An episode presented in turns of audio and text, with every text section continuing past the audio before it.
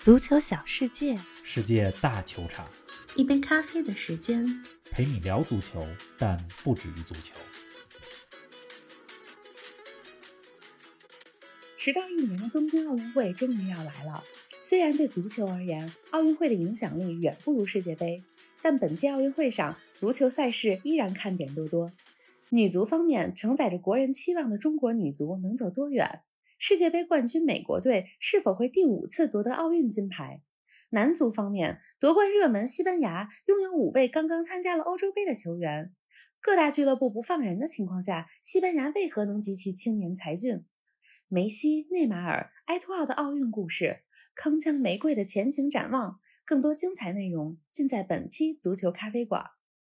听众朋友们，大家好，欢迎来到新一期的节目。冯老师你好，林子豪，听众朋友们，大家好！奥运会这周末就要来了，本来挺开心的，但这两天看到微博热搜上河南暴雨，也挺揪心的。是的，我从后台看到啊，经常听咱们节目的听众们也有不少是来自河南的，希望大家一切平安。是啊，郑州啊，河南都要加油啊！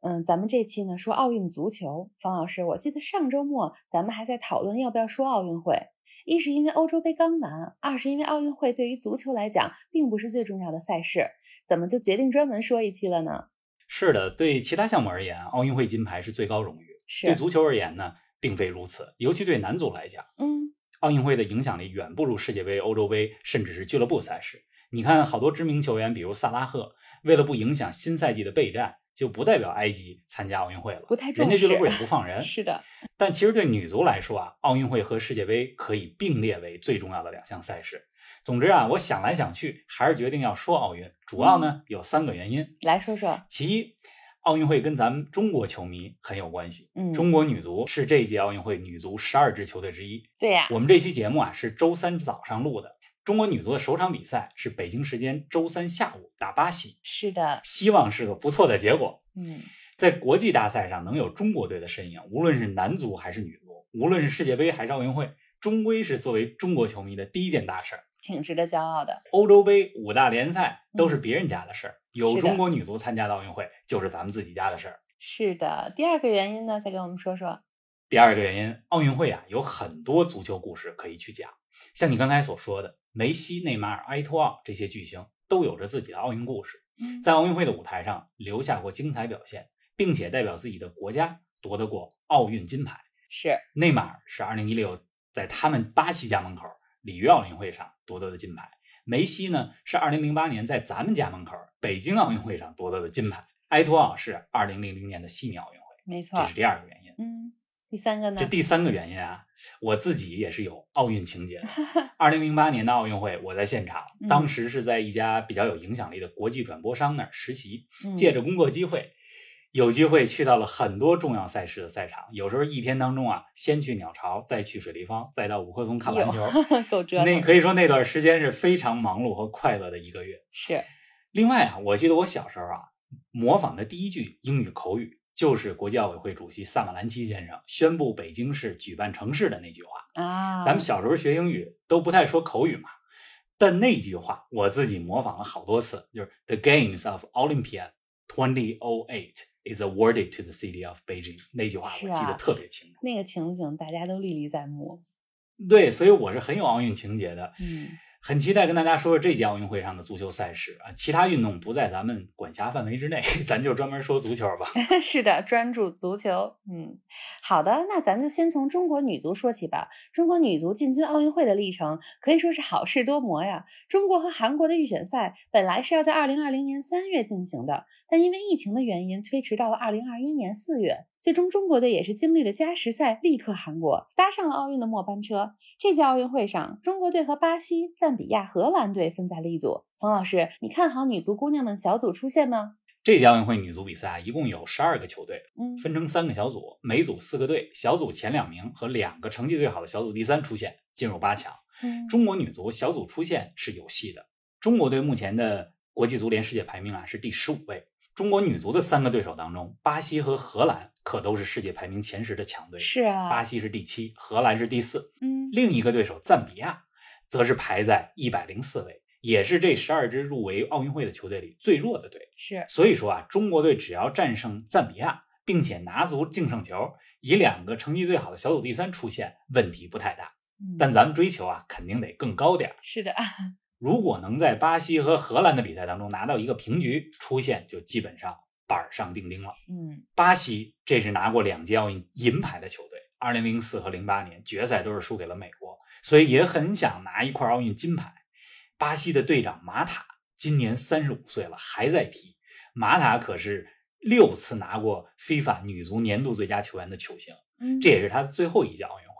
是啊巴西这支球队当中的核心是中场德比尼亚，今年二十九岁，效力于美国女足职业联赛的北卡罗来纳勇气队。啊，哎，再来说说荷兰队呢，荷兰队可以说是过去几年进步最快的女足球队了。以前中国女足最辉煌的时候，咱们想到欧洲强队，首先想到的是北欧球队，比如挪威、瑞典，对吧？嗯，后来呢，德国比较强，好像都没听说过荷兰女足。没太听过，是的，然而，现在这波球员组成的荷兰队，二零一七年人家拿过女足欧洲杯的冠军，二零一九年进过世界杯的决赛，拿到了亚军。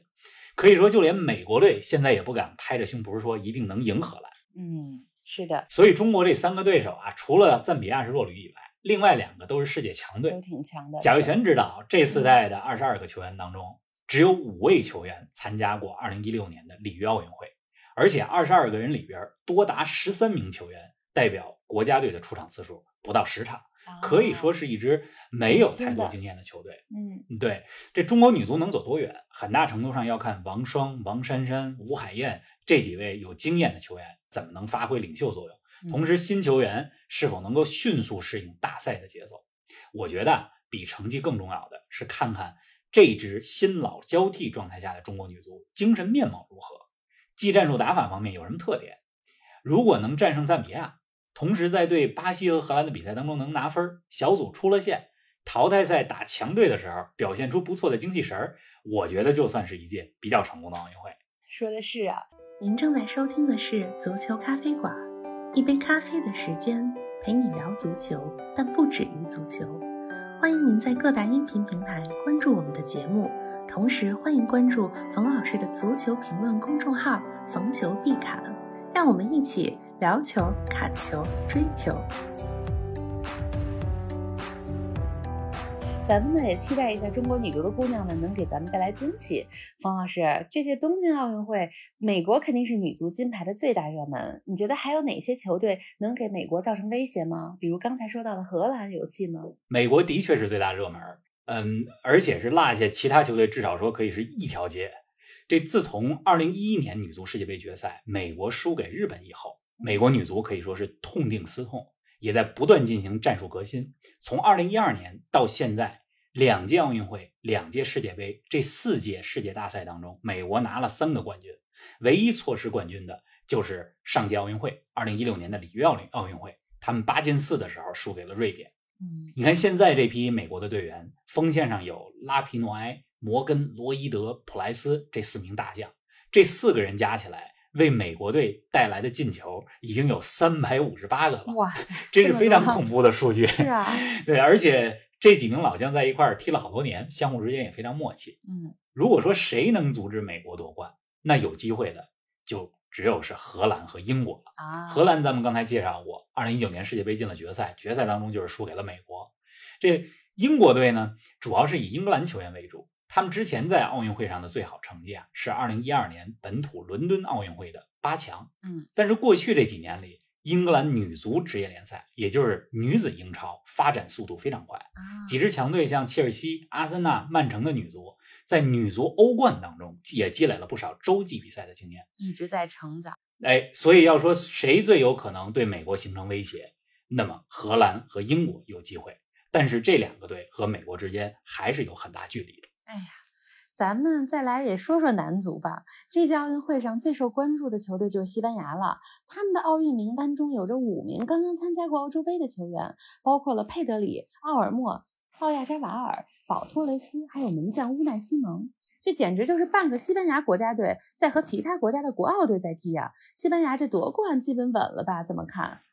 确实，西班牙这阵容一亮出来，纸面实力完胜其他对手。是啊，你刚才说这五个人里边，佩德里是欧洲杯最佳新秀，奥尔莫在欧洲杯上也是表现非常抢眼，嗯奥亚扎瓦尔替补出场也有不俗表现。保托雷斯是主力中卫，门将乌奈西蒙虽然有一个比较荒唐的乌龙球，大家都记得，但是整体在门前的表现是有着非常神勇的扑救。是人家西班牙还不止这五个人呢嗯，巴萨的后卫明格萨、皇马的塞巴略斯和阿森西奥也在阵容当中，而且像皇家社会的梅里诺、瓦伦西亚的索莱尔嗯这几位都在西甲已经成名，所以西班牙这阵容打奥运会绝对是超顶级配置。对呀、有听众可能会问说，其他国家想派明星球员，俱乐部不放人啊，西班牙怎么能有这么多一线队的球员？来说大家说都知道啊，嗯国际足联和国际奥委会有着约定，参加奥运会的都得是二十三岁以下的球员，嗯这也是为了奥运会不和世界杯有冲突。是当然了，今年东京奥运会推迟一年，二十三岁的门槛放到了二十四岁，